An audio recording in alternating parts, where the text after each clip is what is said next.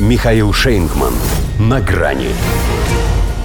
Опа, опа, не может Джо без попа. Байден позвал на подпевку Тейлор Свифт. Здравствуйте. На грани. С чего бы вдруг этот мерзкий недалекий старикашка стал таким добреньким? Наверняка заподозрив в этом высокомерном снисхождении что-то неладное, Дональд Трамп на всякий случай усилил охрану. Потому что если Джо Байден только теперь говорит, что совершенно нормально относится к участию его предшественников в президентских выборах, значит снять того могут в снайперском смысле этого слова. Алиби-то себе хозяин Белого дома уже обеспечил. Они, правда, на Трампа под сотню уголовных дел завели, чтобы не прибегать к крайним физическим мерам. Но те что-то пока не очень работают. В Айове триумф, в Нью-Гэмпшире чистая победа, Впрочем, ничего такого Байден не сказал. Во-первых, он и после праймерис в гранитном штате публично смирился с тем, что противостоять ему будет этот субъект. Во-вторых, выступив он против его участия, явил бы и свои страхи, и свои диктаторские желания, не совпадающие с его возможностями.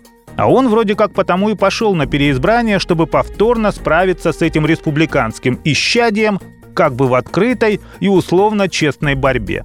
И поможет ему в этом – снова Свифт. Не тот, от которого отключили Россию. Тем более, что лично Байдену он ничем не помог. А та, которой Джо уже заказывал музыку в 2020-м. Певица Тейлор Свифт. Зовет ее в команду. Не факт, что знаком с репертуаром, но эти ее слова готов повторять вновь и вновь, если, конечно, ему их напишут на телесуфлере.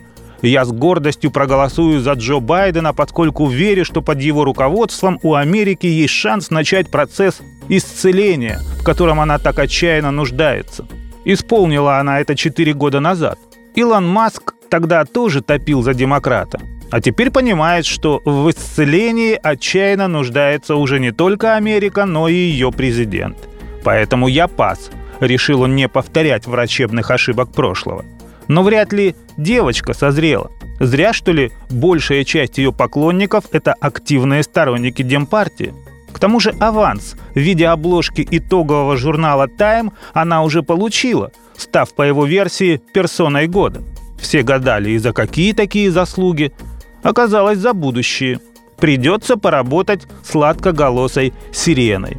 По опросу Newsweek почти 20% и так плевать хотели на программы кандидатов с большей вероятностью или со значительно большей вероятностью они проголосуют за того, кому подпоет Тейлор Свифт. Там же как раз так совпадает, что в октябре на финишной предвыборной прямой у нее начнется большой тур по стране.